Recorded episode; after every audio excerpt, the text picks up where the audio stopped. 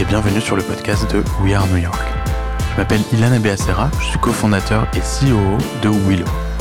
Je suis ici à New York depuis 15 ans, avec un passage de 2 ans dans la Silicon Valley, et toutes ces années j'ai eu la chance de faire la connaissance de beaucoup de Français qui font rayonner la France aux États-Unis, et ce dans tous les domaines. J'ai donc naturellement décidé de raconter leurs histoires à travers des interviews d'une heure en moyenne. Ils viennent du monde de la tech, de la mode, ils sont aussi de grands chefs étoilés ou des manias de l'immobilier. Ils ont tous en commun cette secret sauce et des parcours atypiques que nous allons tenter de décortiquer ensemble épisode après épisode. Vous allez voir, ça vous donnera souvent envie de croquer le monde. Mon objectif est de montrer que les États-Unis sont un marché accessible, mais aussi de vous prouver que nous les Français, nous avons ce petit je ne sais quoi. J'espère que ce podcast vous plaira car je le mène avec passion. Et merci d'avance de le partager, de le noter et de le commenter si c'est déjà le cas. Alors à tout de suite dans un nouvel épisode de We Are New York.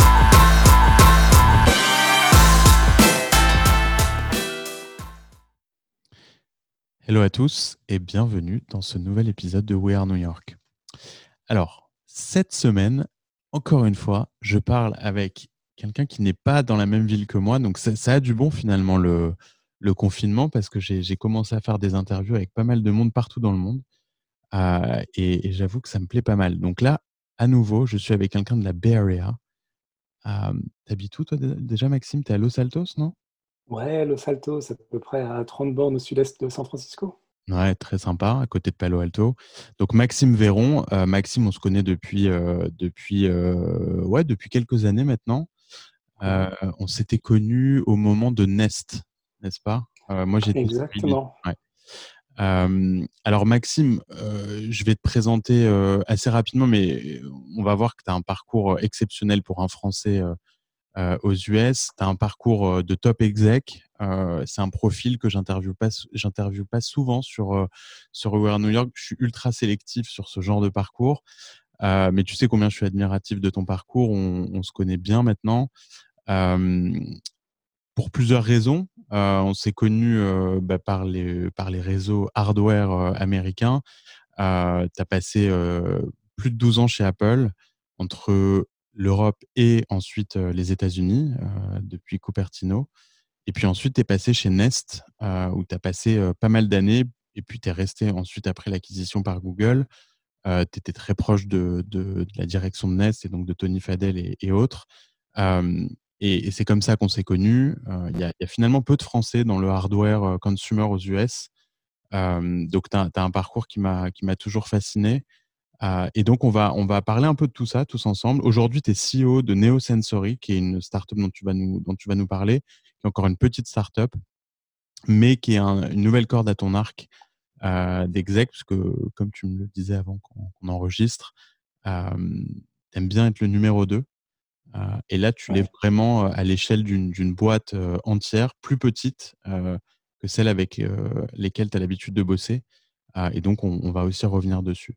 Puis, on va aussi pas mal discuter de, des, jobs que tu as eus qui sont à l'intersection du marketing et du produit et de l'engineering, qui sont des métiers encore assez peu connus en France. On parle par exemple de product marketing, ce que tu faisais chez Nest.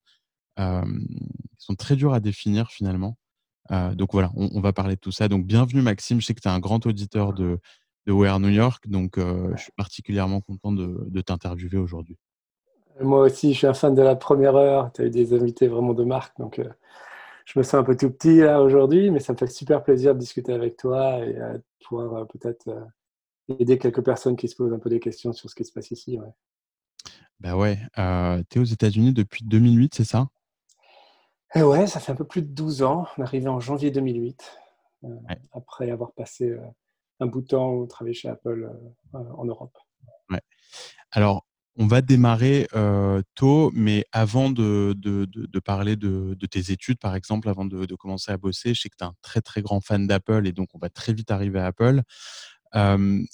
juste par rapport au contexte actuel, comment ça se passe aujourd'hui, après quelques mois de, de confinement? Comment tu perçois ça Alors, de deux points de vue. Déjà, en tant que, en tant que remote employee de, de, de NeoSensory, mais aussi de ton point de vue d'expert de, et tech sur le future of work. Comment tu, comment tu vois la suite, l'évolution? Qu'est-ce qu'on qu'est-ce qu'on raconte en ce moment là-dessus dans la vallée? En termes de, en tant qu'employé déjà et, dirigeant, si tu veux, de Neosensory, on a vu arriver assez vite le fait qu'il allait falloir qu'on travaille à distance. Et, et, en fait, la boîte qui est toute petite, on a 25 personnes, a été créée au Texas et est arrivée rapidement dans la baie. Donc, on a toujours eu deux headquarters, en fait. Et donc, on avait l'habitude déjà de faire des stand-up via Zoom, de faire des one-to-one via Hangout, etc., d'utiliser tous ces outils. Donc en fait, ce qui s'est passé pour nous en Californie, je ne sais pas si tu te souviens, mais un des États qui était les plus touchés le plus rapidement, c'était l'État de Washington, ouais. côté de Seattle. Voilà. Et on les a vus, en fait, on a assez rapidement compris qu'ils étaient en avance de phase par rapport à ce qui arrivait en Californie. Et mhm. donc le jour où l'État de Washington a dit on entre en, en confinement, nous, on s'est dit, OK, c'est une question de jour maintenant avant que ça arrive en Californie. On a commencé à parler avec nos employés. On a vraiment, de manière très ouverte, très transparente, avec nos employés tous les jours euh, ou tous les deux jours en leur disant, voilà où on en est, voilà les informations qu'on a des, des, euh, des, gouvernements officiels, des gouvernements au, pluriel, parce que en, habitant aux États-Unis, tu as le gouvernement fédéral, le gouvernement de l'État, et puis après les gouvernements locaux aussi. Euh, et je me souviens qu'un jour, on a vu, euh, on a, compris que ça n'allait plus être possible, ça devenait trop euh, dangereux de, risquer euh, la, santé de nos employés. Donc deux choses se sont passées. La première, c'est qu'on a finalement très, très facilement transitionné vers un, un travail à la maison. ce qui été plus dur par contre, c'est que donc nous on est une startup hardware qui s'est lancée en février et on voulait lever de l'argent euh, autour de Q3. Et on a eu notre board meeting euh, euh, le 23 mars. Je me souviens encore de la date. Et le 23 mars, c'était vraiment le début, pour ceux qui, n'étaient pas ici, que tu souviens plus très bien, c'était le début vraiment de la, du, gros, du gros coup de poing dans le, du gros, gros uppercut à l'économie. Et, et, donc, notre board nous a dit tout de suite, non, non, mais le sujet dont on veut parler, c'est comment est-ce que vous allez doubler votre runway? Tu les as sentis, euh, est-ce que tu les as sentis helpful à ce moment-là ou tu les as sentis plutôt menaçants? Un peu entre les deux. Leur première approche était combien de personnes vous allez devoir licencier? D'accord, il n'y avait même pas de sujet. Quoi... Vous allez, non, c'était tout. C'était non, voilà, c'était ça. Et ce à quoi on est revenu, on a vraiment travaillé. Tu sais, c'est en période de crise que tu vois vraiment le caractère des gens. Et donc, j'ai travaillé avec les deux, les deux cofondateurs, parce qu'on est vraiment un triumvirat pour, pour faire tourner la boîte. Et, euh, et on a notre CEO, justement, David, euh, s'est réveillé un matin en se disant non, mais on va faire quelque chose de différent. Et on a décidé de tous d'imposer à la boîte une énorme coupe salariale, énorme, je dis plus de 50%, mais on a aussi promis à tout le monde de, garder, euh, de les garder et entre autres de garder leur couverture santé. Comme, comme tu le sais, toi, mais certains auditeurs français ne le savent peut-être pas, ici, quand tu te retrouves au chômage, euh, ça coûte une fortune de garder une mutuelle et puis ça dure qu'un temps donné. Donc, euh, on pensait que c'était vraiment la bonne chose à faire et tous nos employés ont été super positifs à ce niveau-là. Donc, on, va, vous êtes on a réussi. C'est séparé de personne. Et au jour d'aujourd'hui, donc deux mois, deux mois et demi plus tard, tout le monde est toujours employé, tout le monde est toujours là. Et, et, on travaille de chez nous et on a réussi à réaugmenter les salaires un petit peu après avoir vraiment recréé un budget à partir de zéro en fait. Donc voilà, vraiment de quoi on a besoin pour fonctionner pour vendre les unités qu'on a déjà produites, en faisant du que du marketing, euh, guérilla marketing, scrappy, euh, comme on dit ici, euh, donc sans grosses dépenses, et, et, jusqu'où jusqu ça nous mène. Et le board nous a remercié finalement d'avoir trouvé cette, cette alternative. Et donc, à partir de ce moment-là, ils, se sont, ils, sont, ils ont été beaucoup plus helpful, comme tu disais. Ouais. Et, après, pour... pardon. Je voulais juste répondre à ta deuxième question sur le, future of work. Ben, je rejoins beaucoup ce que disait Stéphane, justement, dans un de tes, Stéphane Casriel, dans un de tes euh, podcasts précédents, qui est beaucoup plus à même de parler de ça que moi, où euh, je pense qu'il y a vraiment, euh, et on le voit ici en particulier dans la vallée, un changement de fond qui a été, qui a déclenché par, par le confinement, qui fait que les grandes boîtes en particulier, mais les petites boîtes aussi, se rendent compte qu'on n'a pas besoin d'être physiquement tous dans le même bureau pour bien travailler. il y a un risque, par contre, que si ça se passe mal, ça se retourne contre, les boîtes. Mais moi, je suis optimiste de nature et je pense qu'il y a beaucoup de boîtes qui vont voir ça comme à la fois une façon de, d'embaucher et de garder des employés euh, plus longtemps et euh, de réduire leurs coûts. Nous, on a rendu nos deux, euh, les clés de, nos, deux bureaux, on a pu sortir de nos, de nos contrats. Et pour l'instant, on n'a pas prévu de, de, de réouvrir de- du bureau à notre petite échelle. Et quand tu vois euh, Facebook, je crois, Facebook, c'est Ma- c'est Mark Zuckerberg qui a dit que Ouais. d'ici 2030, il voyait que 50% des exemples Facebook seraient euh, travaillant à distance. Je pense que c'est exactement la bonne façon de, de voir les choses. Ouais. D'ailleurs, euh, bon, il y a eu, il y a eu Facebook, il y a eu Twitter, il y a, il y a eu, d'autres boîtes qui ont fait ces annonces récemment. Euh, ce qu'a dit Facebook que j'ai trouvé intéressant comme approche, c'est que du coup, si tu déclares bosser de chez toi, mais que tu as changé de, de location, donc tu as déménagé, euh, et c'est, euh, à mon avis, ce qui va se passer euh, ces, ces prochains mois, euh, prochaines années. Il risque d'avoir une exode des grandes villes pour, euh, bah, pour avoir une qualité de vie Ouais. euh, un peu plus sympathique, comme, comme toi tu l'as hein, déjà à Los Altos. Euh, mais c'est quand même cher. Euh, tu peux Ouais. décider d'aller habiter à San Diego, par exemple. Tu vas diviser Ouais. ton loyer par deux. Et, et, et du coup, les salaires vont être indexés en fonction de là où tu habites. Et ça, j'ai trouvé Ouais. cette, euh, cette technique intelligente parce que c'est pas la fête non plus, quoi. Exactement. Je pense que c'est la, c'est la, la chose la plus raisonnable à faire. Effectivement, si, euh, si moi j'allais travailler euh, là où habite mon frère, à Audierne, dans le Finistère, avec le salaire que j'ai ici, moi, je pourrais acheter la moitié de la ville. Donc ça, Tu ça- serais ça- maire, quoi. Tu serais maire de la ville. Ah ouais, ouais, ouais. Puis j'aurais, j'achèterais tous les, tous les, euh, tous les différents euh, magasins qui est autour et tout. Non, c'est, ce serait ridicule. Euh, ici, le coût de la vie est très cher, mais les loyers, mais les salaires sont très élevés, et vice versa, les salaires sont très élevés, Ouais. mais le coût de la vie est très cher. Donc c'est la chose la plus raisonnable à faire. Tout à fait. Donc c'est un peu un wake-up call aussi euh, pour ces grosses boîtes qui payent euh, hyper bien, hyper largement, sans se poser de questions sur la façon dont tu bosses, le nombre d'heures bossées, etc. Bah, là, j'ai l'impression qu'on prend tout en compte et qu'on passe à une nouvelle phase du travail en général, qui n'est pas juste le remote work, euh, qui, est, qui, est, qui, est, qui est plus contextualisé euh, que ce qu'on a fait jusqu'à maintenant. Parce qu'il y a beaucoup de boîtes dans la vallée quand même qui euh, n'ont rien à faire du nombre d'heures que les gens travaillent de chez eux, qui contrôlent rien. Enfin, moi, j'ai des histoires, je vais pas citer de boîtes, mais j'ai des histoires de euh, d'ingénieurs qui bossent deux heures par jour, qui sont payés des salaires euh, mirobolants, Ouais. et, et ils me disent que euh, tout le monde s'en fout, quoi. ouais, bah, il y a toujours, dans les grosses boîtes en particulier, énormément de, de gâchis. Parfois, tu dis, tu Ah, regardes ça, c'est fou. Mais il ne faut pas non plus tomber dans l'extrême inverse, qui est le contraire de micromanager, hein, comme, comme, comme tu le sais. Mais euh, moi, ma, ma philosophie de ce côté-là, c'est vraiment, c'est basé sur le- l'output et la qualité, la qualité et la quantité de, de ce que les gens produisent. Mhm. Et donc, si quelqu'un produit exactement son- ce dont on a besoin et qui est ce pour quoi on le paye, qui travaille deux heures à la limite ou qui travaille 20 heures par jour, c'est secondaire pour moi. Euh, c'est le, le but étant que cette personne arrive euh, à fournir à la boîte euh, ce pour quoi on le paye. Ouais, ouais. Ok, top. Euh, bon, Maxime, démarrons euh, au début. Donc, toi, tu grandis où? Tu grandis pas à Paris, hein? Non, moi je suis, je suis breton d'origine, je grandis à. Saint-Brieuc, à Voilà. Côte du Nord à l'époque, pour des raisons marketing renommé Côte d'Armor, ça sonne beaucoup mieux. Et euh, j'ai grandi là-bas, euh, j'ai grandi là-bas jusqu'à mes euh, 19 ans, ouais, c'est ça. En fait, euh, j'ai grandi avec papa, maman, un frère jumeau, une petite sœur et tout. Et, et en fait, ce qui m'a marqué assez rapidement, parce que tu disais, comme, comme toi, je suis fan d'Apple, moi, en fait, ça a, com- ça a commencé, la picouse a commencé autour de 5-6 ans, quand mon père était un des premiers médecins à s'équiper avec un, un ordinateur Apple. Wow. Ça Lequel. Et quel modèle? Apple 2E, pour Ah commencer. oui. Donc, euh, ah ouais, ouais. Donc là, on est quoi? Milieu des années 80 Ouais, début des années 80. Ouais. Début des années 80, fin, ouais, 81, quelque chose comme ça. Après, Apple 2C. Et puis moi, j'ai commencé à programmer dessus quand j'avais 8 ans.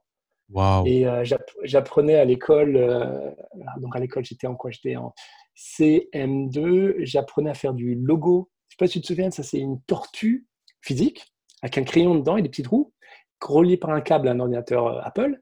Et tu pouvais faire des petites routines lui disant d'avancer, euh, par exemple, baisser le crayon, avancer de, de 10 unités, tourner à gauche de 90, avancer de 10, et tu répètes ça plusieurs fois et hop, tu te fais un carré.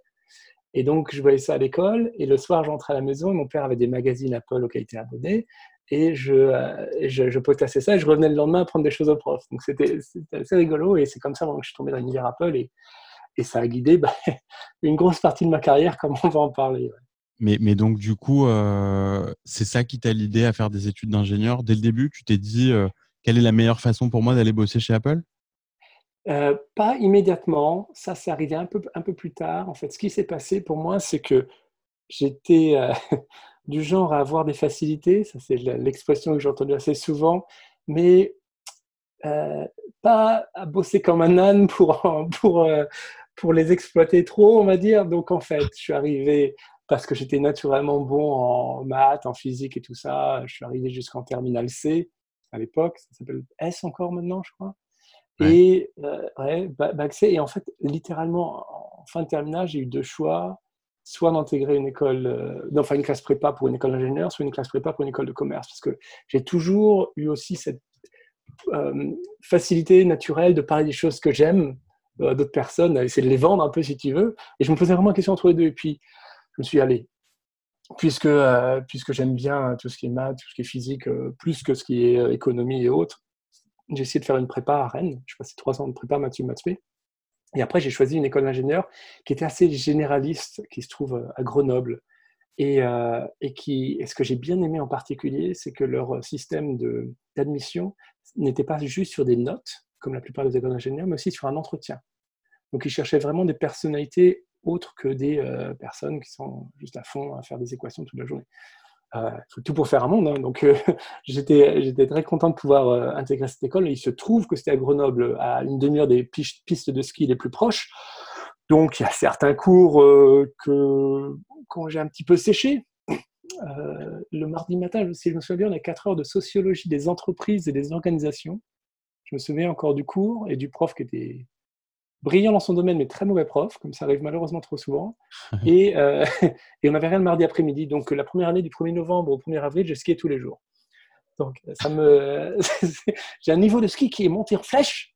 Euh, j'ai pas vraiment réussi les, les, partiels de, de, ce cours-là, mais c'est pas grave, j'avais autre chose pour me rattraper.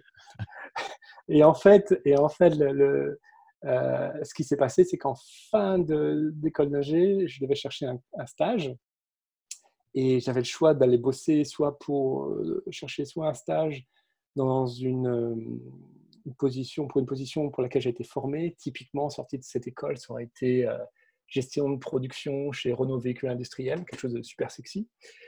Ou alors de bosser plutôt, chercher un stage plutôt pour quelque chose qui me faisait vraiment euh, si tu me permets cette expression sur ton podcast. Et en numéro un de ma liste des boîtes pour lesquelles je voulais bosser, c'était Apple. Et donc là, on, ferme le cercle et donc j'envoie un CV à, Apple France euh, en leur disant euh, tout le bien que je pensais d'Apple et tout le bien que je pensais du, euh, du Mac, qui, de l'iMac qu'il venait juste de sortir. C'était en 1999, début de l'année 99. Donc Apple, c'était juste le début du rebond, si on était optimiste, c'est ce que j'étais. Et ils m'ont tout de suite répondu que merci, mais non. On n'a pas besoin d'ingénieurs, on est une entité vente et commerce et marketing, donc arrêtez de nous harceler, s'il vous plaît. L'iMac, euh, c'était quoi le, fameux iMac, la colorée? Un peu bombé. le tout premier, ah Bondi Blue, la couleur, euh, qui est le nom d'une plage euh, en Australie. Steve Jobs était revenu deux ans plus tôt dans la boîte.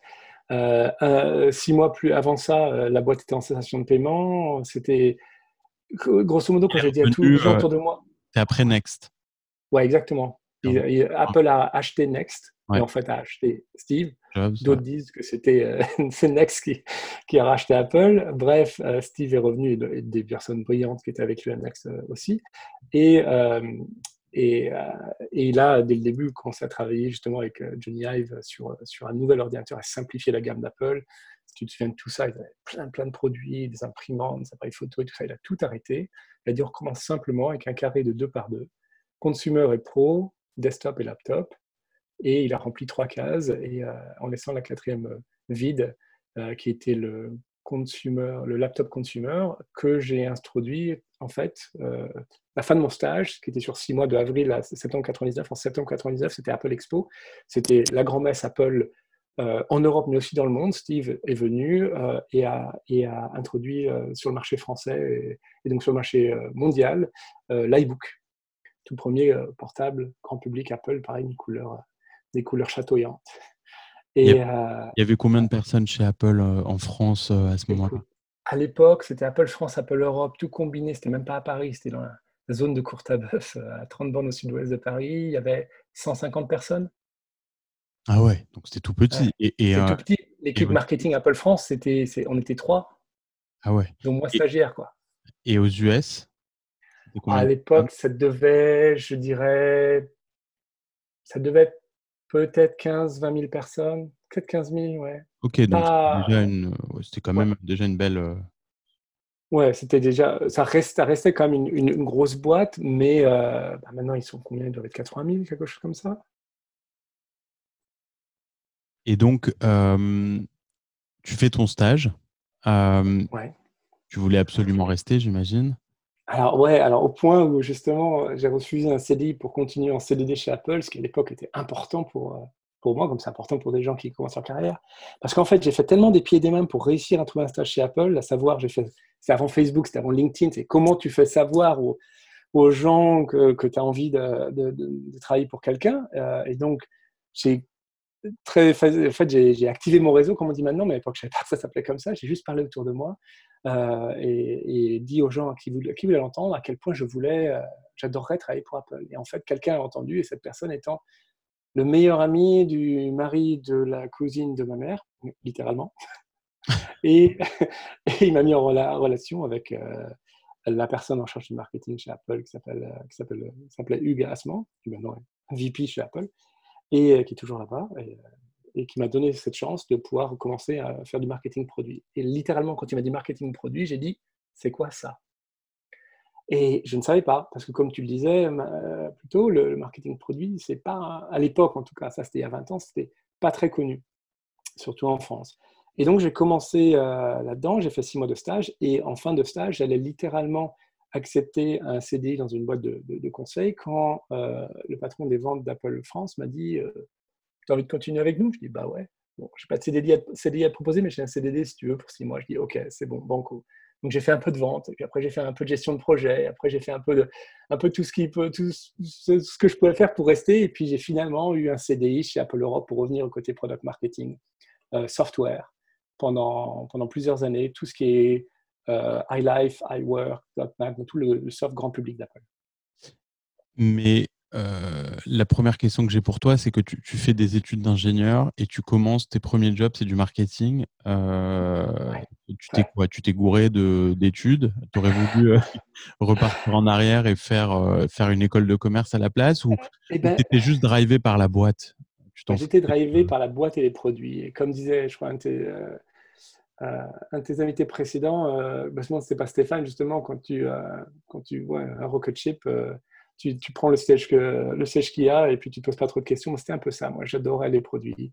Et j'ai toujours eu cette, comme je te disais, cette habilité à parler des produits qui m'excitaient. Donc, en fait, mon background euh, ingénierie me permettait de comprendre des produits euh, assez techniques. Donc, à un moment, j'étais euh, chef de produit marketing de Final Cut, Dev de Studio Pro et, et, autres, QuickTime et tout, et, et macOS 10 Server, par exemple et, euh, de transformer ça en quelque chose que les clients euh, potentiels pouvaient comprendre.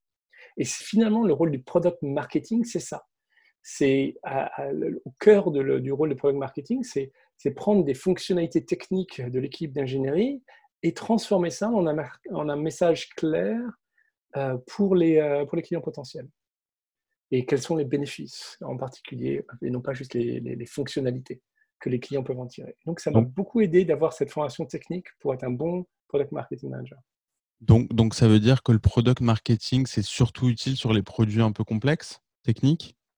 Non, c'est utile pour tout parce que même sur les produits simples, la fonction de product marketing a, à son cœur cette notion de priorisation et de vraiment d'articuler des, euh, des, des, bénéfices plutôt que des features tu vois trop souvent des boîtes qui, euh, n'ayant pas de fonctionnalité ou de, mindset, si tu veux, pour product marketing, vont juste dire voilà, euh, nos fonctionnalités, c'est ça, ça, ça, ça et ça, et tu arrives à une liste de 12 fonctionnalités et mettre ça sur un site web et c'est étonne que ça ne résonne pas avec le client.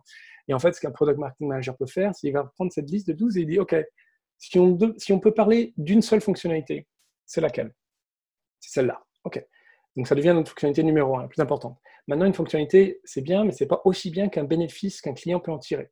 Donc tu me dis que ton produit peut faire ça. Euh, qu'est-ce que ça veut dire pour le, pour, pour le client?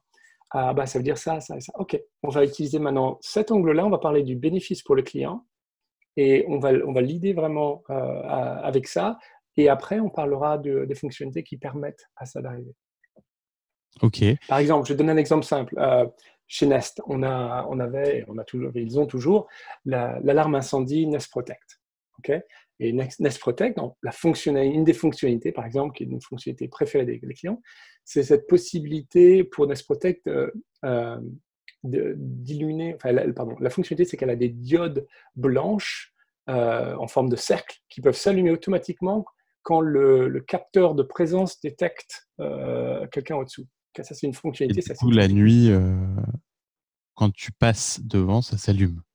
Et eh ben voilà, ça, c'est un bénéfice. Tu ne marches pas sur un Lego ou tu ne te connes pas le pied dans une table. Ça, c'est ton bénéfice. Et eh ben, le rôle du product marketing manager, c'est exactement ça. C'est de l'idée avec ça. Ne, ne, vous cognez plus les, les, les, pieds au milieu de la nuit quand vous allez euh, prendre un verre d'eau et dire grâce à euh, un ensemble de N LED et, un système de détection de, de mouvement. Mais est-ce que quand, justement quand tu as bossé toi sur le, product marketing de, Nest Protect, tu avais identifié ça comme, euh, un bénéfice?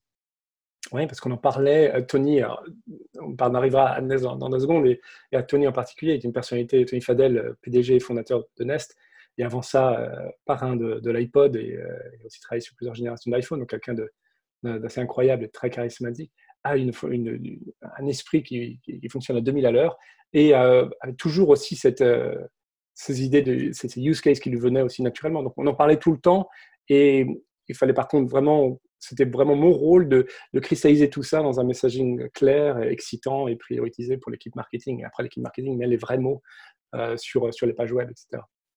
Et il y a, il n'y a pas souvent d'overlap de, de, entre les équipes marketing, comme tu les appelles, et les équipes product marketing, parce que, eh ouais, parce que, parce ah que parle-nous un peu de ça, parce que le, le, product marketing, product management, marketing, c'est trois teams du coup qui bossent beaucoup ensemble. Tout ça, tout ça c'est un continuum. Okay, tout ça, c'est un continuum. De l'ingénierie en marketing, tu vois ça comme un continuum. Euh, engineering, product management, product marketing, marketing, tout ça, pour moi, ça fait, tu peux un peu mettre le curseur où tu veux. Euh, par exemple, euh, le curseur entre product, entre product management et engineering, chez Google, il est assez flou. Leurs product managers sont recrutés comme des ingénieurs. Le, entre product, management, product manager, product marketing, c'est aussi assez flou. Chez NES, j'ai construit une équipe qui avait les deux en un, parce que justement, euh, je trouvais que c'était très positif. Ça permettait à une boîte comme NES, qui était assez petite, enfin jusqu'à plusieurs centaines de personnes, euh, d'avoir une personne en charge du produit, de, la vision produit, de, la, première idée, jusqu'au moment, jusqu'au moment où on, passait le flambeau à l'équipe qui allait mettre les mots sur la page web, donc du product management au product marketing. Après, entre product marketing et marketing, très souvent, l'équipe product marketing reporte au CMO, au Chief Marketing Officer ou au VP Marketing. Et c'est une des fonctions du marketing, comme peut l'être euh, la pub, euh, les réseaux sociaux ou, euh, ou, ou, euh, ou, autres. Et chez Apple, par exemple, quand je suis arrivé donc, euh, à Paris puis après à Londres, on était, on était une équipe product marketing qui rapportions directement à Phil Schiller, ici à Cupertino. Et il y avait une équipe marketing parallèle qui reportait à Hiroshi, je crois qu'il s'appelle, s'appelait à Cupertino, mais qui était un peer, comme on dit ici, quelqu'un au même niveau que Phil. Donc le marketing n'était pas sous euh, le product marketing n'était pas sous le marketing. Maintenant, ça a changé. Phil, par exemple, est en charge de tout le marketing, y compris le product marketing. Ok. quand tu donc toi tu, toi tu bosses sur le product marketing, mais à un moment tu bascules euh, sur le product management pur. Euh, c'est deux métiers finalement complètement différents. Tous les deux ont product dans leur intitulé, mais très très différents. Alors Californie, très très grande culture du product management et puis les boîtes pour lesquelles tu as bossé euh, sont connues pour la qualité de leurs produits. Euh, c'est particulièrement intéressant quand tu, quand tu vois que, que Tony Fadel euh, bah, a, a, a, fait une grande partie de, de, ce qui est devenu Apple, puisqu'il a, il a bossé sur les produits les plus successful d'Apple, et qu'ensuite il a monté Nest. Nest, il y avait clairement une, une, Apple Touch, ça aurait pu être un produit Apple le thermostat et les autres. et toi, tu as bossé là-dedans, tu as bossé dans ces boîtes où une culture produit mais exceptionnelle. J'imagine aussi une exigence incroyable. tu pars donc en Californie en 2008 et là tu deviens, alors le, poste que j'ai pour toi à ce moment-là, c'est Worldwide Senior Product Manager Internet Services, donc c'est iCloud. Qu'est-ce qui change pour toi? Est-ce que tu aimes ce rôle de product management? Et parle-nous aussi de la culture d'Apple. Ah oui, très bon sujet. Alors le premier, la première chose, c'est que je suis passé un peu du, je suis passé d'Apple Europe qui à l'époque devait peut-être être 200-300 personnes à Apple Cupertino Worldwide qui devait être peut-être 20 000, 30 000 personnes à Cupertino seul. Donc tout d'un coup, je me retrouve à être finalement quelqu'un que tout le monde connaissait euh, chez Apple en Europe parce que j'étais appuyé longtemps et puis c'était mon rôle de parler à la presse, de faire des présentations produits et tout, donc euh, tout le monde me, connaissait, à petit poisson perdu dans une grande mer, euh, ne connaissant personne, personne ne me connaissait, et puis la culture d'Apple étant très très secrète, chaque personne se retrouvait enfermée dans un, dans un bureau, les rideaux baissés pour que les gens qui passent ne puissent pas voir ce que tu as sur ton ordinateur, et je me souviens, j'étais assez déprimé les premières semaines quand j'entendais mes, collègues aller déjeuner et ils ne frappaient même pas à ma porte parce que soit ils avaient oublié que j'existais, euh, soit ils s'en foutaient. Et donc, j'étais, les premiers mois, j'étais un petit peu triste, hein, comme qui dirait, un petit peu déprimé. Euh, et en fait, au fur et à mesure, ça s'est complètement euh, amélioré. Les gens sont vraiment des gens super. effectivement, ils se disaient que si la porte est fermée, et les rideaux sont tirés, c'est que je travaille sur quelque chose de confidentiel, il ne faut pas me déranger. Euh, et, euh, et, en fait, euh, je suis aussi arrivé à un moment où .Mac, qui était l'ancêtre, l'aïeul, on dirait, d'iCloud, allait devenir MobileMe. Et MobileMe est ensuite devenu iCloud. Et en fait, ce qu'il faut savoir dans l'histoire d'Apple, c'est qu'il y a eu quelques flops et MobileMe était entre autres un flop énorme qui, depuis, et d'ailleurs depuis, d'après ce que je sais, ils font des cours en interne pour les nouveaux arrivants chez Apple sur comment ne pas reproduire le même, euh, le même cycle.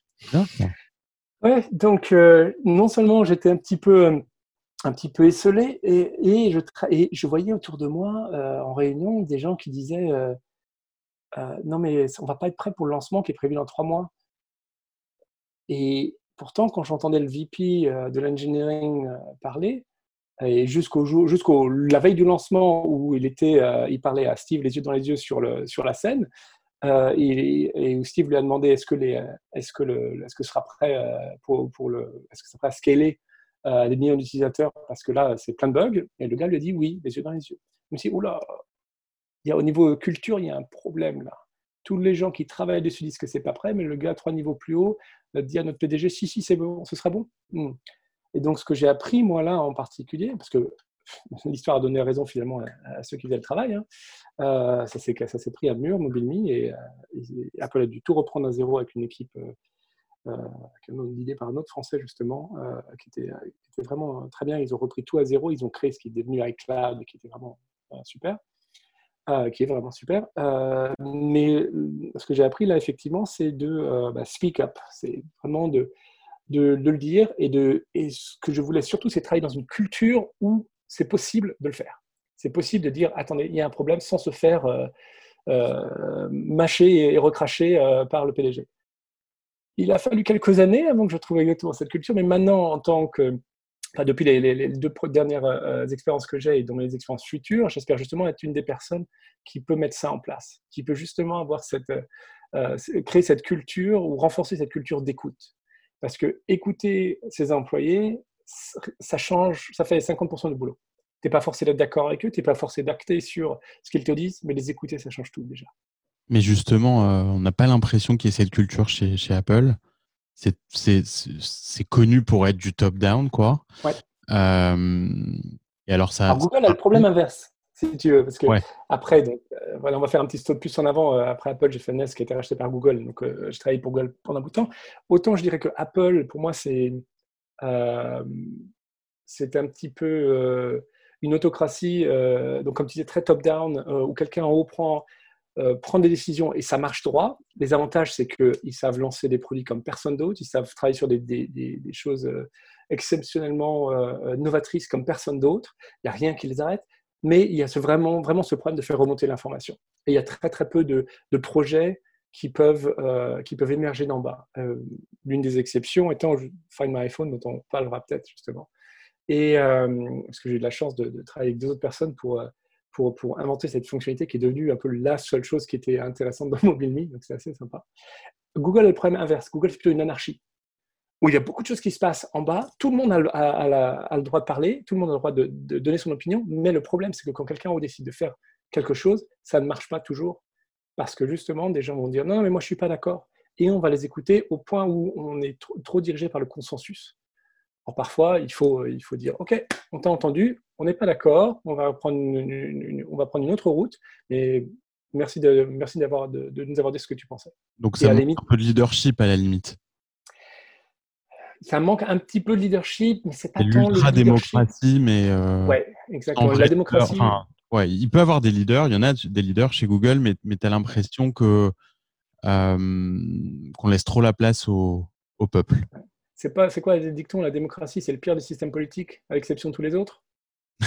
c'est ça. C'est vraiment, c'est vraiment ça. Ouais, Et, c'est plus anarchie même que, que, démocratie parce que c'est pas seulement les gens ont droit, euh, droit de voter, c'est que ils ont tous le droit de faire la grève, quoi. Et, et, euh, j'ai vu des cas où euh, top down, voilà la, la, priorité sur laquelle il faut, il faut qu'on bosse, et puis ça s'arrête à un moment parce qu'il y a un, ingénieur qui dit non moi ça m'intéresse pas, je veux pas faire ça. Et son boss au, au lieu de lui dire ben soit tu le fais, soit tu dégages, lui dit qu'est-ce que tu veux faire à la place? Parce que comme tu le sais, recruter des gens, soit à New York ou, ou au Valley à, fortiori, euh, côté de San Francisco, euh, c'est le nerf de la guerre, c'est très difficile, et donc ils préfèrent garder des gens euh, qui ne sont pas forcément les meilleurs team players plutôt que les virer, c'est toi quelqu'un d'autre. Bien sûr. Et, quel, quel, type d'exigence justement on a sur un rôle de product manager chez, chez Apple? Alors, toi, euh, tu bosses pas sur du hardware, du coup, là-bas, euh, qui était jusqu'à euh, il n'y a pas si longtemps finalement le nerf de la guerre chez Apple. On a, on a basculé d'ailleurs avec iCloud et, évidemment l'App Store, etc., sur un, modèle très software enabled chez Apple. tu as participé du coup à cette, cette bascule. Est-ce que tu avais suffisamment d'impact du fait que tu bossais pas sur l'iPhone ou tu bossais pas sur les iMac, etc. Est-ce que tu as senti qu'il y avait euh, une différence de, traitement entre euh, ceux qui bossaient sur les, devices Apple et les autres euh, et, quelle est ton expérience du product management chez, Apple? Alors déjà, le product management chez Apple, je dois préfacer ça en disant, je ne suis pas sûr qu'il y ait vraiment du product management chez Apple dans le sens où les gens qui d'habitude se réclament product manager sont plus des product engineering managers qu'autre chose.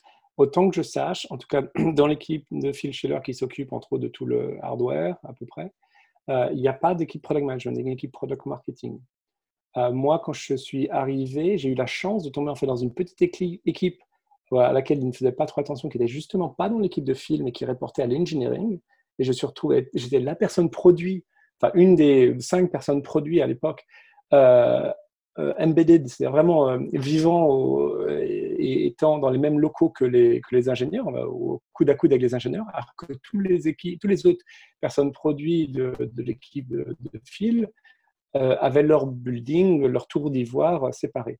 Et donc, euh, c'est ce qui m'a permis, justement, ça et mon background technique, de switcher vraiment du côté product marketing, product management et d'inventer des choses. Donc, euh, je m'en souviens tout à l'heure, par exemple, un jour, il y a un ingénieur qui est venu me voir qui me dit On vient de me piquer mon iPhone sur mon bureau, dans mon bureau, c'est ridicule, tu es chez Apple et quelqu'un puis de l'iPhone de, quelqu'un. Si j'avais pu écrire un petit, un petit démo, un petit logiciel sur l'iPhone, on aurait pu utiliser nos systèmes de push notification pour réveiller le GPS et lui demander de nous renvoyer les coordonnées. Et donc là, ça fait tilt dans ma tête, je dis attends, c'est intéressant ça. Et à l'époque, MobileMe était payant.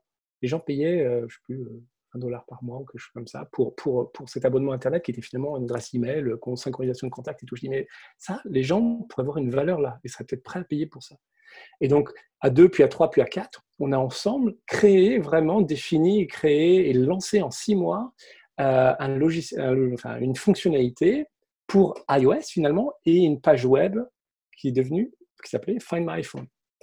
Et donc là, pour rebondir à ce que tu disais, entre, euh, oui, tu es, au niveau, tu es une équipe software, même service Internet, qui à l'époque était tout petit, minuscule euh, pour Apple, clairement, il a fallu qu'on aille convaincre l'équipe iOS de nous laisser faire ça.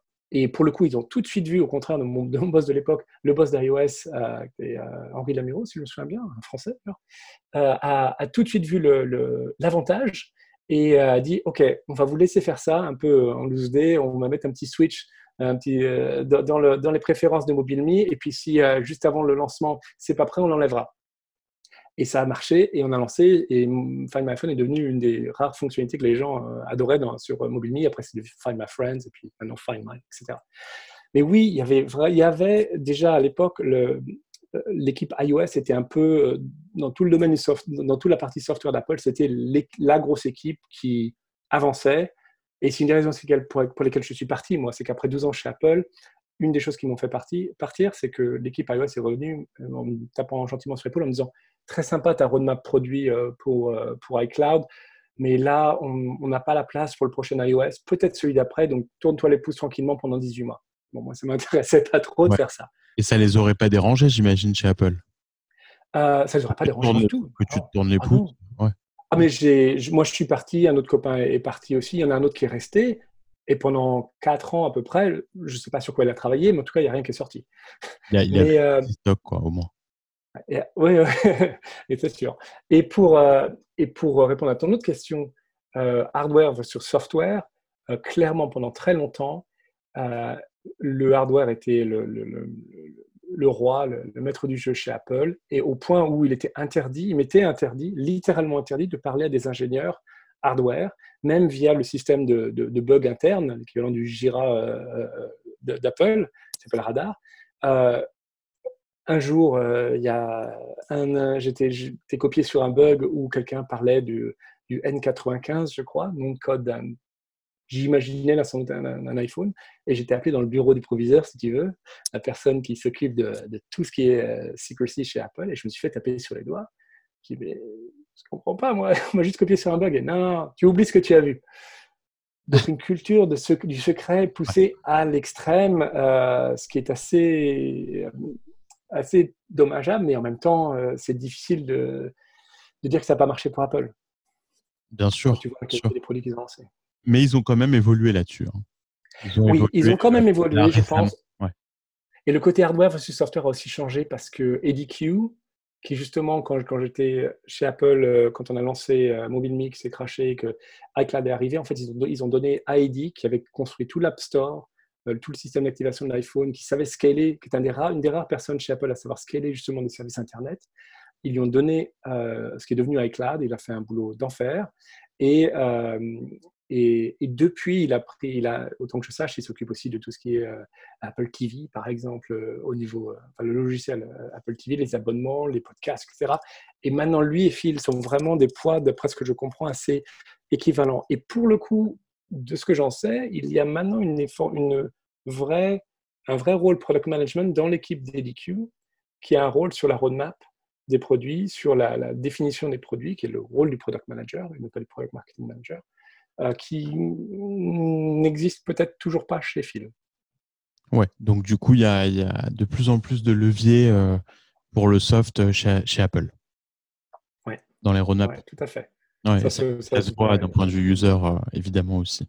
Exactement. Je sais pas toi, mais moi, je paye euh, deux ou trois abonnements à Apple euh, tous les mois euh, entre mon, stockage iCloud, ma musique, le, Apple TV justement. Va, j'ai eu gratuit pendant un an parce que j'ai acheté le, dernier iPhone, mais, mais ça va arriver à un moment. Et, je suis très content de le payer parce que c'est une, valeur.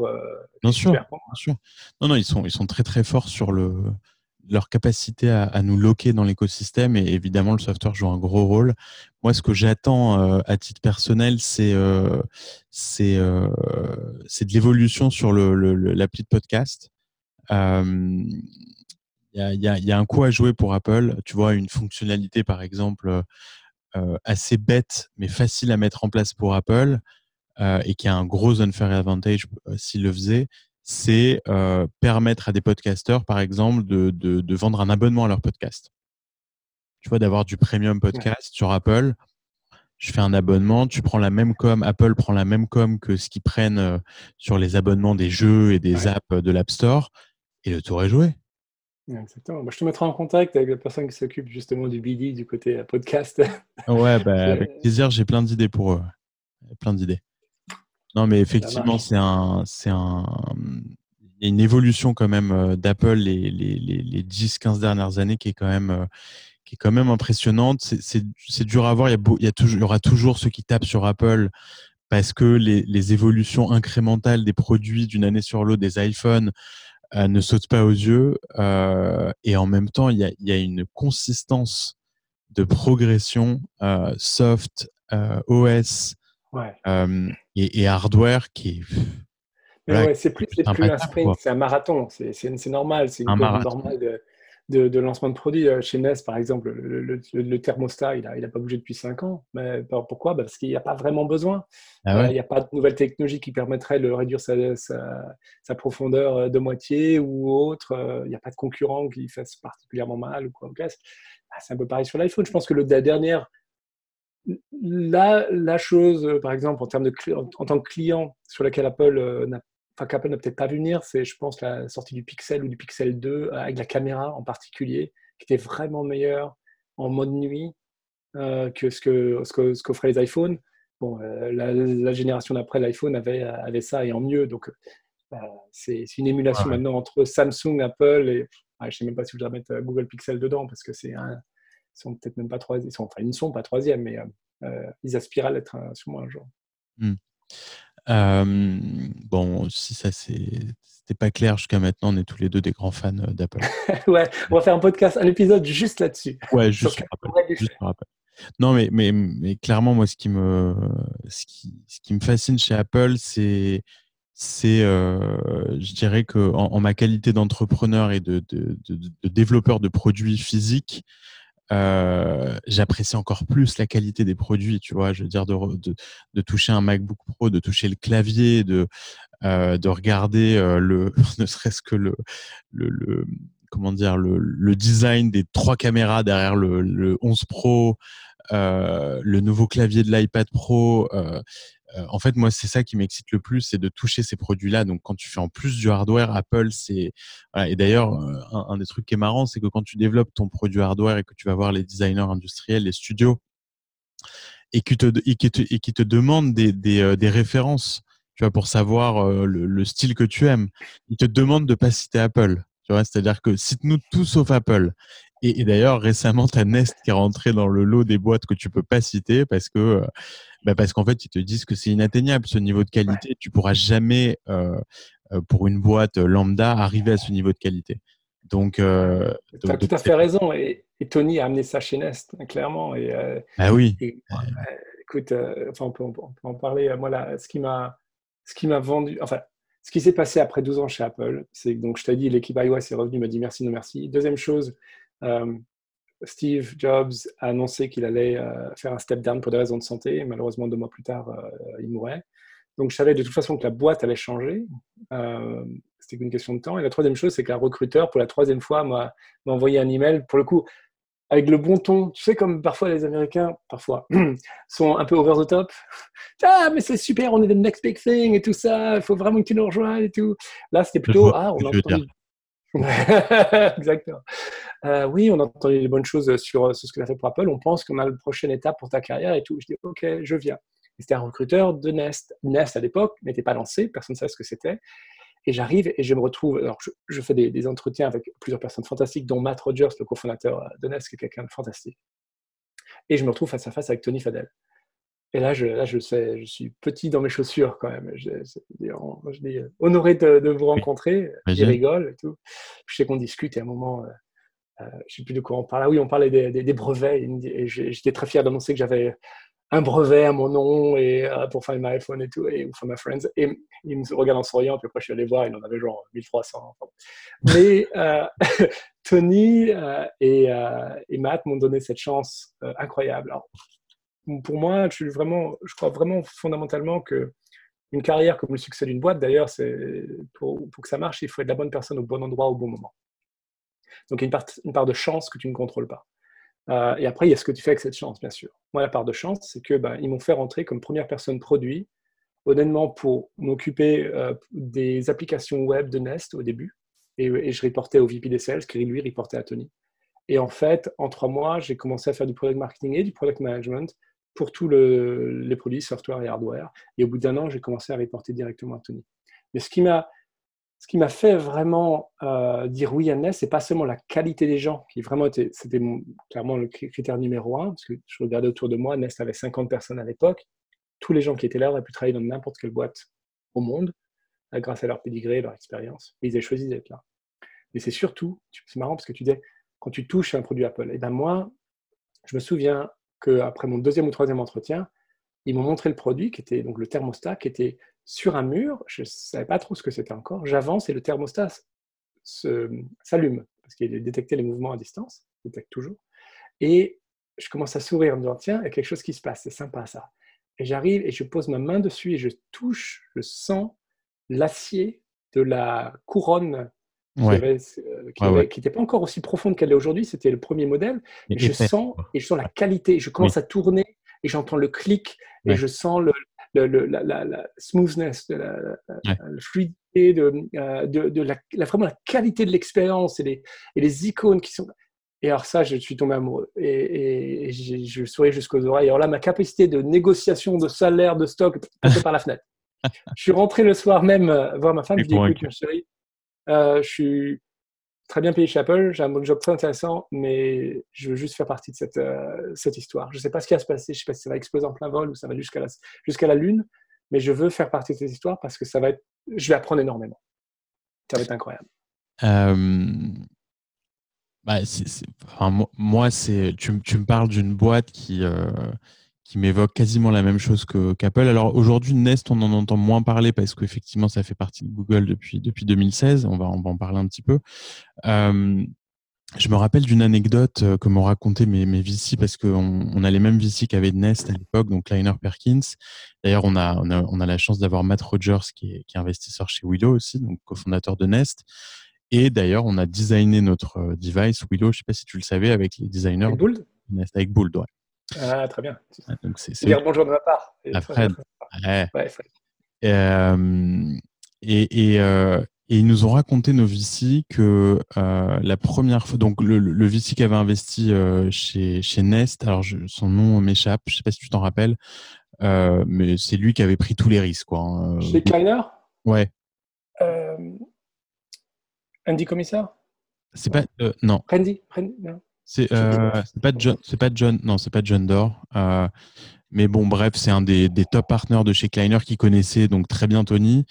Et, quand Tony avait l'idée de, Nest, donc c'était pas encore une, boîte, euh, il lui en a parlé en premier. il, faisait une, il faisait une promenade, il marchait et, il lui dit voilà, je, je, sais ce que je vais développer, je vais, je vais développer un thermostat connecté. Et, il s'est foutu de sa gueule. Il s'est foutu de sa gueule. Il lui a dit mais t'es fou, c'est quoi cette idée? Enfin, il faut se rappeler qu'on est effectivement en 2010-2011. Euh... Même pas, 2009 presque. Ouais, ouais deux ans avant qu'il commence. Ouais, ouais, ouais voilà. Enfin, vraiment, euh, les objets connectés, personne ne savait ce que c'était à l'époque. pas l'App Store est sorti en 2008, quoi. Tu vois, donc euh, on est on est encore très très loin. Et, et euh, donc faut faut se rappeler comme à quel point c'était un visionnaire sur les objets connectés, ce que ce que c'est devenu aujourd'hui. Euh, il s'est foutu de sa gueule, mais il lui a quand même dit euh, "T'as un chèque en blanc de Kleiner Perkins, fais ce que tu veux, on te, on te suit." bon, quelques années plus tard, vendu à Google à 3 milliards, donc il a eu un bon il a eu un bon nez. Un bon retour sur investissement, exactement. Et mais ça, tu vois, c'est comme je le disais, pour des raisons, pour des carrières, mais aussi pour des boîtes, il faut la bonne personne au bon endroit au bon moment.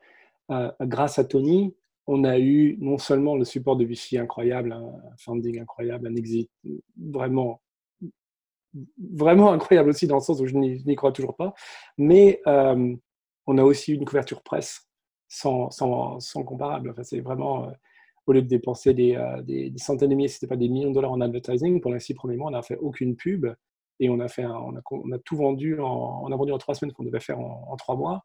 Et c'est là qu'on s'est dit, effectivement, il y a quelque chose, euh, quelque chose d'intéressant. Mais tout ça, ça, si on n'avait pas eu Tony, sa personnalité, son aura, euh, eh ben, on n'aurait pas, ça n'aurait pas marché pareil du tout. Et le, je sais très bien maintenant que j'ai rejoint deux autres startups hardware après ça, euh, ça ne marche pas pareil. C'est plus eh difficile. oui. ils sont bons aussi, hein, mais bon, c'est pas Tony C'est bon, Bah ouais, voilà, il n'y en a pas beaucoup. Eh oui, bien sûr, évidemment. Et, chez Nest, du coup, tu, tu, tu, refais du product management avant de, de passer au product marketing. Et là, tu t'occupes du hardware product management. Alors d'abord, exactement. D'abord, je m'occupe de tout euh, product management, hardware et software. Et après, surtout après l'acquisition par Google, euh, on arrive à plus d'une vingtaine de produits euh, hard, plus de, plusieurs, plusieurs applications, le Nestware comme subscription, etc. Et j'ai une discussion avec, avec Tony qui fait que, où je dis grosso modo que, enfin, on arrive à la conclusion que je suis en train un petit peu d'exploser, trop de choses qui se passent, et donc trop de balles avec lesquelles je jongle, et trop de balles que je laisse tomber par terre. Et ça, on va parler du style de, management de Tony, mais euh, c'est quelqu'un d'extrêmement charismatique, euh, d'inspirant et tout ça, mais c'est aussi quelqu'un qui, qui va te démonter la tronche si jamais ton travail n'est pas au niveau. Euh, ce qui te pousse à être au niveau, clairement. Mais là, clairement, je, sentais que j'avais besoin d'aide. Et, et, donc, sa première proposition, la première chose sur laquelle on a discuté, c'est que j'embauche quelqu'un pour travailler pour moi à qui je donnerais vraiment toute la partie euh, software, et, enfin app et service, pour que je me concentre sur moi ce que j'aime bien, comme toi, un peu le hardware. Et, en fait, on a trouvé quelqu'un qu'on pensait être vraiment très bien, qui venait de chez Apple, et sauf qu'il était beaucoup plus senior que moi, et vu qu'on n'était plus une startup, mais qu'on était parti de Google, euh, vu le niveau qu'elle allait être et le niveau qu'elle j'étais, ça n'allait pas marcher. Google ne voulait pas qu'il y ait des euh, directeurs qui reportaient, non, des directeurs qui reportent à des, à des, questions de niveau. Et, donc, j'ai embauché cette personne. Tony m'a vraiment donné euh, le choix. Il m'a dit soit on l'embauche, mais tu lui donnes la moitié de ton équipe, soit on cherche quelqu'un d'autre. Et j'étais persuadé, et Tony aussi, que cette personne-là allait vraiment bien. Et, que, et, donc, on l'a embauché, je lui ai donné la moitié. Donc, je suis parti, reparti sur, euh, sur le, euh, me concentrant, concentrant sur l'hardware. Malheureusement, cette personne n'a pas fonctionné aussi bien qu'on le pensait. Euh, et au bout de quatre mois, elle est partie.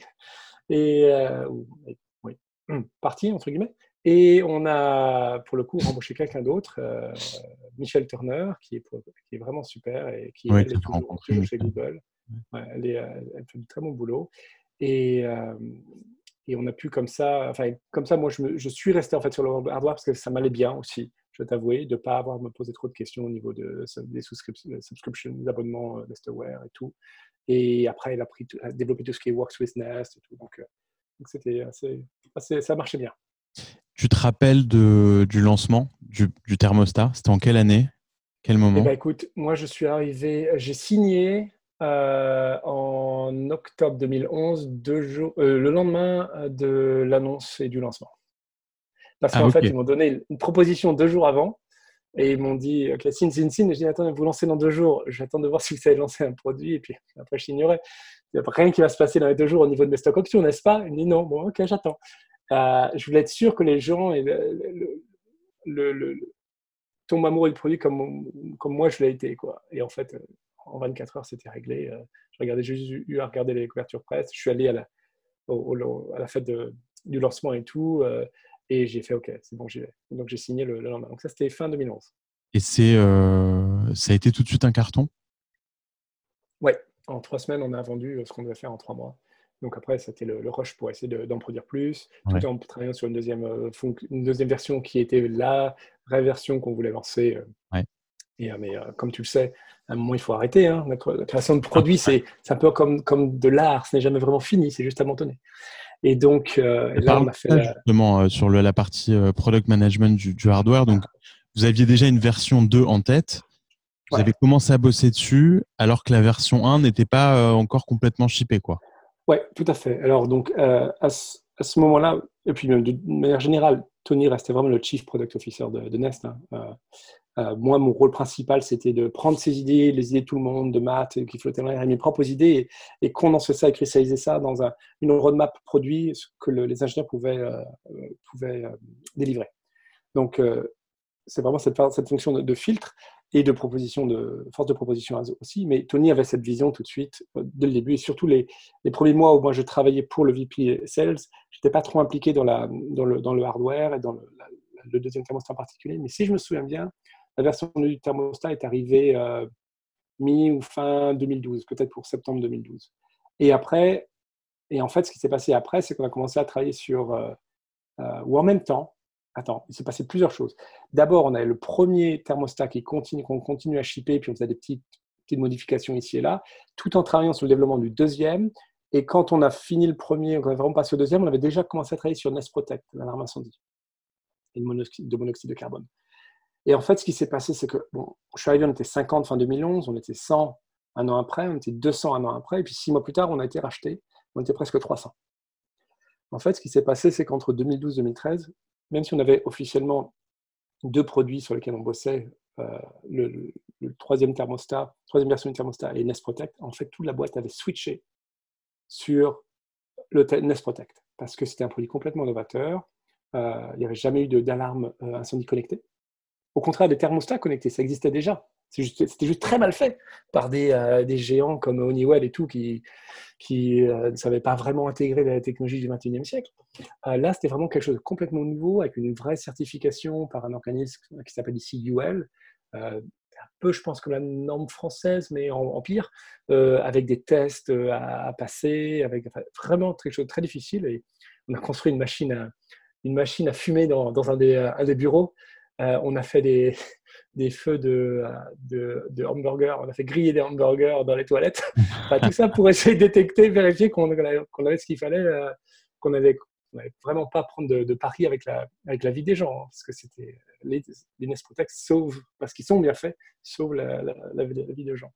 Et donc, on a vraiment switché toute la boîte, et moi en particulier, toute mon attention sur Nest Protect. Et puis après, une fois que Protect est, lancé, on a commencé à pitcher euh, euh, pour une série C. Donc là, on arrive en fin 2013.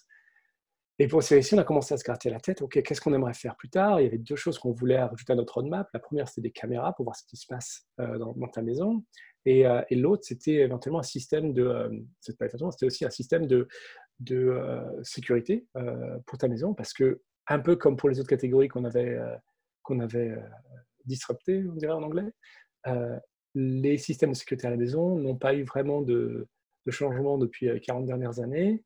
Euh, il y a un marché énorme, il y a 20% des maisons euh, américaines qui sont installées, ce qui veut dire que déjà il y a une belle base, installée qui peut, être renouvelée ou changée. Il y a aussi 80% de gens qui, n'en ont pas, gros, marché sur lequel taper, sur lequel vendre. Et, c'est là en fait que, d'après ce que je, je, comprends, parce que Tony a été très très secret, lui, Matt et deux autres personnes dans la boîte, c'est tout, ont commencé des discussions avec Google, avec Larry, pas avec Google, avec Larry, et Sergei mais plus, la, plus Larry, autant que je sais, et Matt pourra t'en dire plus.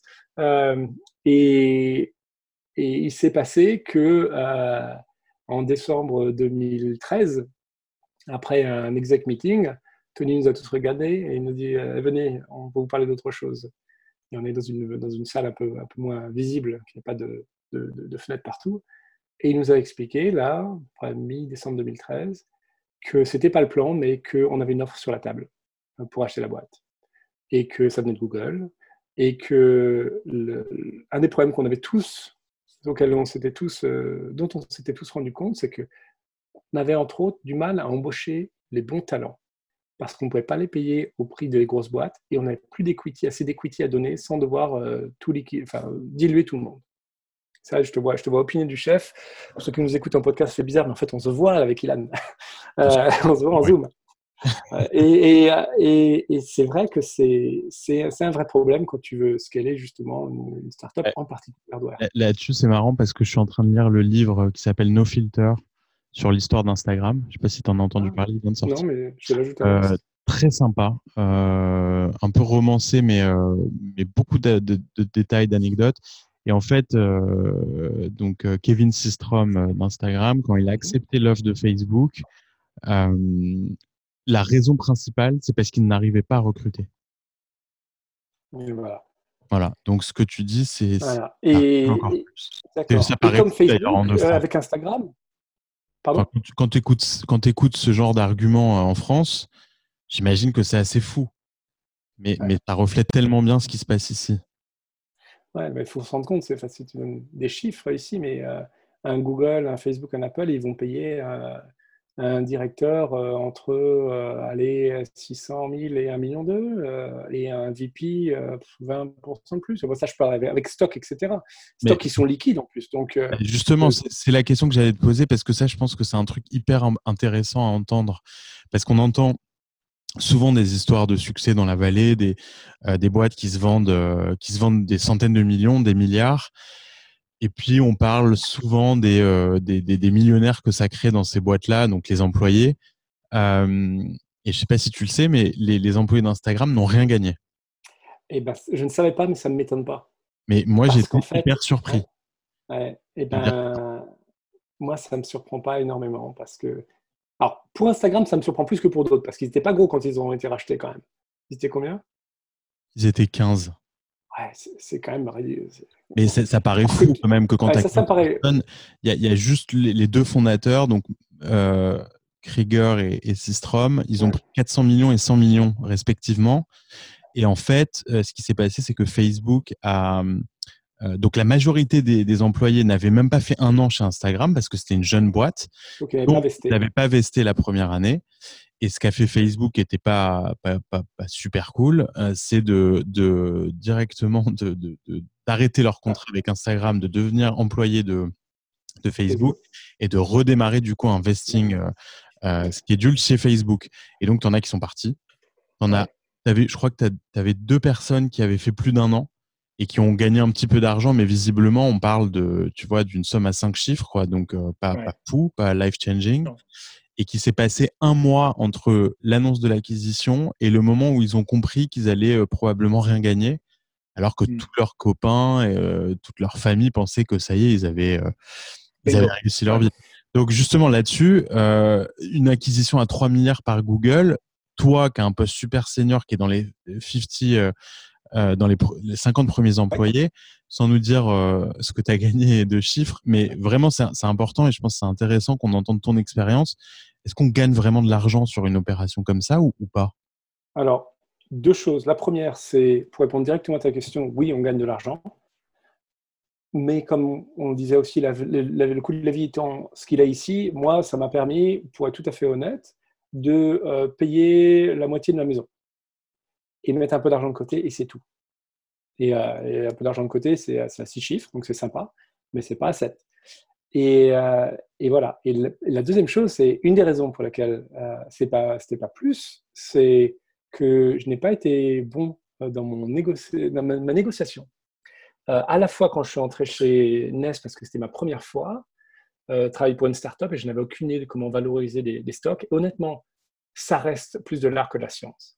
Et deuxième chose, c'est quand j'ai commencé justement à, reporter directement à Tony, je n'ai pas renégocié mon contrat, je n'ai pas demandé plus de mmh. stock. Pour te dire à quel point j'étais euh, naïf de ce côté-là, au bout de huit mois dans la boîte, donc avant que je reporte à, Tony, mon chef d'époque il est venu me voir, il me dit Bon boulot, euh, on, va te, on, va te, on va te donner 10 000 de plus. Ah, c'est sympa, ça, merci. Je pensais qu'il parlait de 10 000 dollars, ce qui moi m'aurait fait du bien parce que j'avais pris un salary cut pour, en venant chez Nest et j'avais un peu de mal à payer mes, mes factures euh, en fin de mois. J'avais une femme, un enfant, euh, deux voitures à l'américaine, quoi. Et, euh, je, venais d'acheter ma maison pour la première fois, donc un mortgage. Et, en fait, j'ai appris après, quand je suis allé le voir, elle dit J'ai pas vu cet argent sur mon compte. Elle dit Ah non, c'est les stocks. Ah ouais, j'étais un peu déçu. J'étais un peu déçu, puis au moment quand, quand, quand l'acquisition s'est faite et que j'ai compris que chaque stock allait valoir à peu près 100 euh, dollars, j'ai fait Ah ouais, d'accord, ok, c'est mieux. ça va. Alors bon, les, les, chiffres ne sont pas exacts, mais c'était un peu l'idée, vraiment. C'était ça. Euh, et donc, l'autre chose avec ce qui passe aussi avec Instagram apparemment, c'est que quand tu crées une boîte, quand tu, quand tu es CEO en particulier, fondateur, plutôt je vais dire, que faut aussi écouter ce fondateur, tu prends tous les risques. Donc moi, ça ne me choque pas qu'un fondateur euh, je ne sais pas quel chiffre Matt et Tony ont. J'ai aucune idée de combien, combien ils ont pu gagner à la sortie de, de Nest, mais, euh, mais ça ne m'étonnerait pas que combiné, ils aient gardé plus de 50% de la boîte. Parce que Tony était sûrement, pour le coup, très, très bon de ce côté-là. Euh, c'est un très bon négociateur et il avait sûrement aussi des bonnes personnes qui, qui, qui lui donnaient les conseils. mais ça ne me choque pas non plus parce que sans eux, sans ces deux gars-là, sans Matt et Tony, il n'y aurait pas eu Nest. Bien sûr. Et donc, combien j'aurais gagné? Zéro. Moi. Donc, euh, donc voilà, c'est. Mais, mais après, de l'autre côté, bon, euh, on ne crée pas une boîte sans une équipe. C'est tout à fait vrai. C'est juste, le déséquilibre qui est, surprenant. Moi, quand j'ai lu ça sur Instagram, franchement, ça m'a mis mal à l'aise. Et j'ai malheureusement peur que ça soit de plus en plus le cas. Bah, je pense que c'est de plus en plus difficile de te dire que tu rejoins une, une start-up pour, euh, pour gagner des millions. Ouais, ouais, ouais. Non, mais je, je, je comprends. Euh, mais mon conseil là-dessus, c'est de ne pas rejoindre des startups euh, où il n'y a pas une culture du partage euh, de la richesse, euh, où il n'y a pas de, de, de, stock options dans chaque offre. Ouais, il faut discuter, il faut négocier les stock options. En tout cas, il faut comprendre combien elles valent quand vous rejoignez la boîte et, et, comprendre l'upside. Et je vais te donner un autre exemple très, très qui me fait qui me, qui fait peut-être un petit peu mal, c'est que la boîte que pour laquelle j'ai quitté Nest, euh, je suis malheureux, j'ai malheureusement mal, mal, évalué le caractère des, des, fondateurs. Et là où je me, malgré toutes mes années d'expérience, je me suis fait avoir, euh, puisque c'est quelque chose, peut-être que, tes, auditeurs pourront, profiter de mon expérience, c'est en fait, euh, quand tu rejoins une startup ici, en tout cas aux US, euh, on te dit que tu vas avoir tant de stock options. Je suis d'accord avec toi, il ne faut pas en rejoindre si tu n'en as pas. Si n'as pas de stock options, tu es dans une grosse boîte. Et c'est l'upside potentiel. C'est ça qui pourrait faire que tu, euh, au bout de 5 ans, tu pourrais gagner, avoir gagné plus que si tu rejoins une, une grosse boîte. En plus de l'expérience qui sera fantastique. Euh, en fait, dans ton contrat, c'est marqué que ça. Le, contrat standard dit que tu l'auras euh, selon l'approbation du board. Et moi, ce qui s'est passé dans la boîte que j'ai re, re, rejointe, ils n'ont pas montré mon offre au board pendant un an. Et donc, on était, au bout d'un an, je dis, bon, je peux, on ne peut plus travailler ensemble, c'est juste un problème de, de conflit de, de, work ethos, d'éthique, de, de, travail. Euh, Est-ce que je pourrais avoir mes, mes stock options? La, réponse était, ah bah, elles n'ont pas, été, euh, pas été montrées au board, donc euh, il n'y a pas de stock options. Donc, il faut, tu n'as pas tes stocks tant que tu n'as pas un mail de Carta, par exemple, euh, qui est un peu le, le la boîte qui monte actuellement, qui, enfin, depuis quelques années, et qui, a, et qui, qui, gère ça, et qui te dit spécifiquement voilà combien, voilà les stocks que tu as, voilà contrat, etc. Ouais, ouais. ouais complètement, voilà. complètement. Euh, justement, donc tu, tu, tu, tu quittes Nest, euh, tu passes quand même un bon moment là-bas après l'acquisition par Google. Euh, et puis là, tu, bah, du coup, euh, tu enchaînes deux boîtes euh, beaucoup plus petites. Je me rappelle quand tu rejoins Level Home, tu as mis, euh, je crois, un an à me dire le produit que, que vous développez. C'était ultra secret à la Apple. Euh, et j'ai failli devenir de bêta-testeur et puis en fait, j'avais pas le bon lock euh, de d'appart. Ouais, je, je me rappelle. Et euh, bon, donc là, comme tu viens de le dire, on va on va pas s'étaler là-dessus. Euh, tu, par, tu passes ensuite chez, chez Neo Sensory et là, euh, donc tu es CEO de cette boîte aujourd'hui. comment ça marche le passage de, de succès internationaux, de grosses, grosses, euh, de, bah, de, grosses maisons, quoi. Hein. Nest, Google, Apple. Et là, tu passes à une toute petite start-up où là, du coup, faut mettre les mains dans le cambouis. Euh, on a, on a beaucoup échangé euh, ces dernières années. On, a échangé des contacts de fournisseurs, de branding euh, studio, etc. Donc, du coup, tu t'es retrouvé à, à, faire beaucoup euh, toi-même. Est-ce que tu préfères euh, aujourd'hui, dans cette nouvelle phase de ta carrière, tu préfères ce mode-là ou euh, le, volume de ressources auxquelles tu as accès dans les grandes boîtes, ça te manque? Je pense que c'est un peu entre les deux. Je pense que mon sweet spot serait autour de aller une boîte autour de 200 personnes, je dirais, quelque chose comme ça, où c'est pas encore une grosse boîte, tu peux encore connaître tout le monde, euh, et, mais tu as une équipe pour, euh, pour, pour t'aider, pour faire le travail finalement que tu n'as pas vraiment envie de faire parfois, euh, tout en étant capable de, de justement replonger main dans le cambouis quand il le faut. Euh, après, je peux faire les deux, mais les deux ont leurs avantages et leurs inconvénients. Donc, comme tu le sais, comme tu le sais toi-même, les grosses boîtes, tu as des ressources incroyables, tu es super bien payé, tu as très peu de risques, tu voyages en business, ça c'est bien agréable quand tu pouvais voyager. Euh, mais très souvent, c'est beaucoup, beaucoup, beaucoup de temps en meeting, de politique, de convaincre des gens qui ne veulent pas forcément être convaincus, forcément, sinon ils ne t'enverraient pas le faire. C'est de la frustration pas pouvoir faire parce que telle autre équipe ne veut pas le faire et tout. Alors que dans une petite boîte, tu es maître de ton, de ton destin. Euh, tu veux changer, mettre un insert dans ta boîte euh, la semaine prochaine, bah, c'est faisable, c'est possible parce que tu contrôles tout ça. Et puis on y va tous. On, on y va, avec des cutters et des gants blancs et on, et on fait ça à la mano. Euh, mais euh, ça veut aussi dire bah, que tu es obligé de, tout faire toi-même et que euh, faire un rebranding avec une boîte qui va te prendre euh, 50 000 dollars pour faire un, logo, ça va pas être pour cette fois-ci. Donc on fait, ça différemment.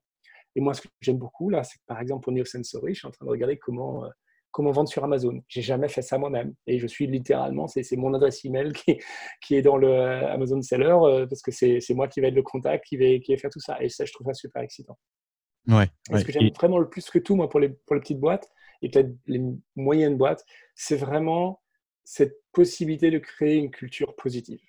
Dans assez de, de, de, boîtes ou plutôt d'équipes, parce que souvent, c'est pas la boîte qui est une souvent, pas toujours, mais souvent, c'est pas la boîte qui est une mauvaise culture, c'est plutôt l'équipe, parce que ça vient d'en haut.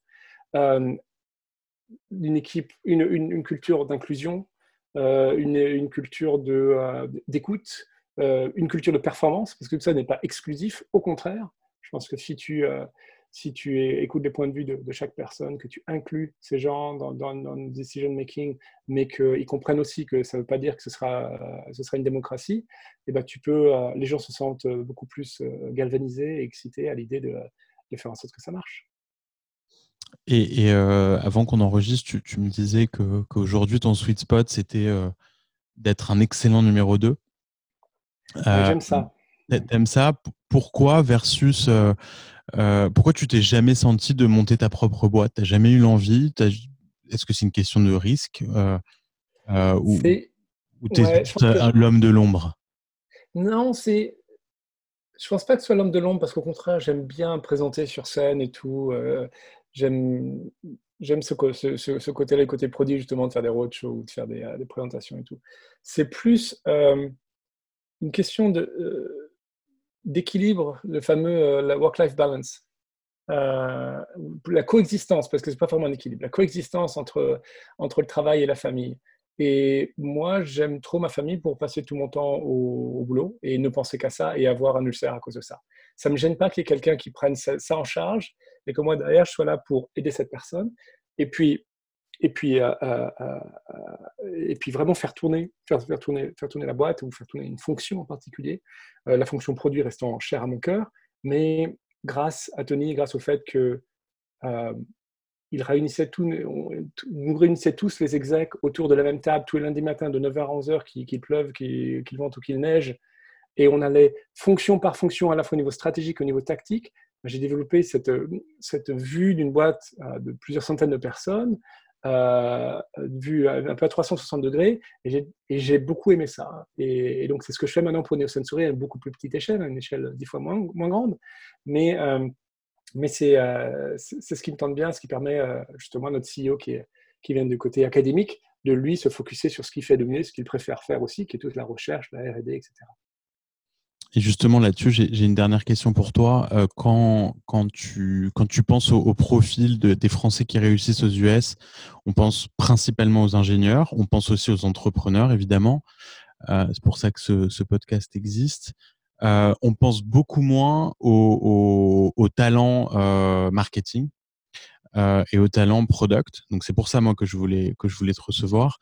Est-ce que pour ceux qui nous écoutent aujourd'hui en France, est-ce que tu penses que on a des qualités, des compétences particulières pour faire du marketing aux US, ou alors, comme on le pense en général, les pays sont très différents, les cultures sont tellement différentes, et puis on a des langues, différentes, ça reste toujours quand même une voie un peu compliquée pour des Français? Ça me semble un petit peu compliqué d'arriver ici et d'imaginer qu'on va être capable de l'idée, le, le marché euh, enfin une boîte sur, un marché, sur le marché américain, qui est un marché finalement euh, énorme, bien sûr. Je suis assez d'accord avec toi que le côté entrepreneurial, le côté engineering et le côté product management, parce que justement, si tu as un bon background euh, technique, tu peux arriver à faire des choses très intéressantes au niveau product management, reste sans doute les, voies les plus faciles d'accès. Maintenant, quelqu'un qui, en France, euh, rejoindrait une boîte internationale et serait capable de démontrer qu'il ou elle fait un super boulot au niveau euh, européen, par exemple, qui est un marché, si tu prends tous les pays européens, aussi grand que les US, ou une grosse partie des pays, européens au moins, dans ce cas-là, cette personne aura peut-être la possibilité, aura la possibilité de, faire ça. Il y a un ancien Apple, par exemple, qui passé chez Microsoft ici à Seattle, parce qu'il a réussi à, démontrer, ça. Et le, les grosses boîtes sont utiles de ce côté-là parce qu'il y a des visas de transfert interne, visa L1, qui permettent de, faire ça. Donc ça serait un extrême, grosse, grosse boîte, personne expérimentée sur le marché européen, qui peut rejoindre une boîte, la même boîte, mais euh, sur le marché US parce qu'il ou elle a fait ses preuves. Et en fait, moi, c'est ce qui s'est passé même à mon niveau, à l'époque de senior product marketing manager. J'avais fait mes preuves sur marché européen. Ils m'ont dit, tu connais bien les produits, tu connais bien la technique, on sait que tu, que tu, que tu travailles bien, est-ce que tu veux venir nous aider? Et ils savaient que je, qu'ils pourraient me, ils pourraient m'avoir à pas cher. euh, parce que venant, venant d'Europe, je ne connaissais pas les salaires, les salaires ici. Mais, euh, mais l'autre ex, extrême serait plutôt euh, à toi, en tant qu'entrepreneur, de faire venir du, talent, du talent frais un peu et, et, et jeune de, de, de, France et les prendre sous ton aile, mais avec un mentor peut-être. Et imagine si tu as, je ne sais pas si à Willow, tu as, tu as un CMO par exemple ou un VP marketing, mais peut-être que euh, ce VP ou cette VP pourrait, euh, pourrait décider de donner sa chance à, un ou une française et, euh, et, leur permettre justement de, bah, de, découvrir le marché, les outils, les acteurs et les, les, façons de, de, réussir. Alors, je suis complètement d'accord avec toi. Ma, ma, ma, vision du truc, c'est qu'en fait, aujourd'hui, on est capable d'avoir des, des, des, talents marketing français qui vont faire du, de l'acquisition. Donc, tu vois, qui vont faire de, de l'achat euh, de, de pubs sur Instagram, Facebook, Google, etc. Parce qu'en fait, ça, c'est technique. C'est technique et tu n'as pas besoin d'avoir une connaissance du marché en particulier. Euh, tout ce qui est euh, branding, euh, value proposition, euh, product marketing, pour moi, ça, ça reste très compliqué pour des étrangers. Euh, dans l'absolu, pas que des Français, euh, mais des gens qui ne connaissent pas la culture, le marché, comment s'adresser, quels quel mots utiliser dans la copie de ton website. Ça, c'est des choses qui sont quand même, je pense, encore pour un moment réservées aux, aux locaux. J'espère qu'il y aura des, des, des, exceptions quand même, parce que je comprends tout à fait ce que tu veux dire en même temps, en tant qu'anglais euh, seconde langue, enfin même troisième, troisième langue pour moi, j'ai remarqué plusieurs fois que j'avais appris l'anglais de telle manière que j'étais capable de corriger des, euh, des, des, natifs américains sur des règles grammaticales. Ouais. Euh, donc, et j'espère, enfin j'espère pour la France, mais surtout je crois pour, pour, pour le bien de la France, qu'il y a des, des, personnes créatives au niveau branding en particulier qui font des jobs remarquables et qui seraient capables de, d'apporter ça aux US, mais je suis d'accord avec toi, ça reste pour un seul minorité. J'ai spontanément pas de nom de personnes marketing ici dans la vallée française qui me viennent en tête. Ouais, ouais, je suis d'accord, euh, je suis d'accord avec toi et, et c'est euh, c'est pour ça que je te remercie de, de cette conversation qui est euh, qui est qui est rare d'avoir avec des Français. C'est rare de parler de de produits hardware de Apple, euh, de, de, product marketing avec un Français aux US et, et encore plus sur des produits consumer. Donc euh, euh, vraiment, merci beaucoup Maxime. C'était euh, passé 1h20 ensemble. Euh, je crois qu'on a presque battu les records de, de super plaisir. Euh, faudrait, que tu, faudrait que tu coupes, euh, tu coupes au montage. non, non, je, moi je coupe rien, je coupe rien. Euh, non, non, au contraire, c'est, je pense qu'il y a encore, enfin, on aurait pu parler de, de plein d'autres choses, on aurait pu rentrer dans le détail encore d'autres, d'autres choses, mais, mais en tout cas, on a couvert euh, ce que je voulais couvrir aujourd'hui et, et c'était super sympa. Donc, merci beaucoup, Maxime. Merci, Elan. Et à très bientôt à tous sur We Are New York.